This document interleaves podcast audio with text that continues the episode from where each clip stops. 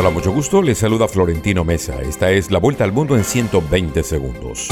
Rusia lanzó un nuevo ataque con misiles contra la golpeada red eléctrica de Ucrania, dejando a ciudades sin electricidad y a algunas también sin agua y transporte público, lo que empeora las adversidades del invierno para millones de personas.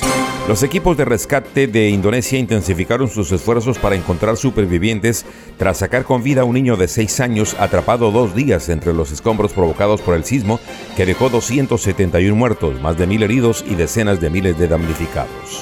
Aunque no habrá cumbre de la Alianza del Pacífico en México, el presidente Andrés Manuel López Obrador recibirá a los mandatarios de Chile, Colombia y Ecuador con una agenda marcada por lo económico y la política regional. El gobierno venezolano de Nicolás Maduro y representantes de la oposición encabezada por Juan Guaidó se preparan para reanudar este fin de semana en México los diálogos suspendidos desde octubre del año pasado, aseguró el presidente de Colombia Gustavo Petro.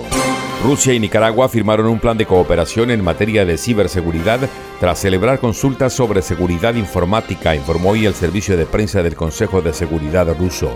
Irán traficó oro desde Venezuela con el avión incautado en el aeropuerto de Ceiza de Buenos Aires para financiar operaciones terroristas de Hezbollah en Medio Oriente, afirma un documento interno de la prestigiosa aseguradora Lloyds que alertó sobre transacciones ilícitas del metal precioso.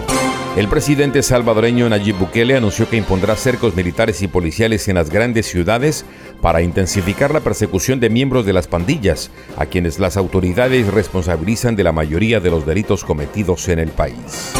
La autoridad electoral de Brasil rechazó la solicitud del presidente Jair Bolsonaro y de su partido político de anular los sufragios emitidos en la mayoría de las máquinas de votación electrónica, lo que habría cambiado el resultado de los comicios del 30 de octubre.